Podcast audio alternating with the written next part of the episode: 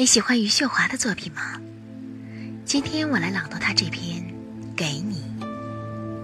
朗读，Cherry 樱桃老师。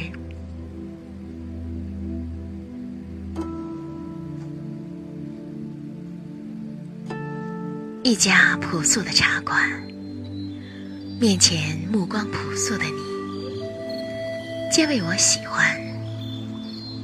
你的胡子，昨夜辗转的面色，让我忧伤。我想带给你的，一路已经丢失的差不多，除了窗外凋谢的春色。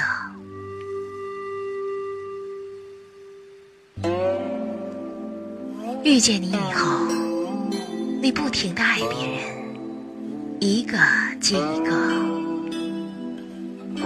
我没有资格吃醋，只能一次次逃亡，所以一直活着，是为等你年暮，等人群散尽，等你灵魂的火焰变为灰烬。我。爱你，我想抱着你，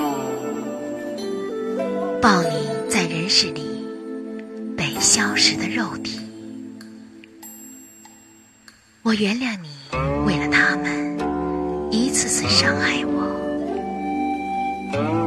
因为我爱你。我也有过欲望的盛宴，有过身心剧烈的许多夜晚。但是我从未放逐过自己。我要我的身体和心一样干净。尽管这样，并不是为了见到你。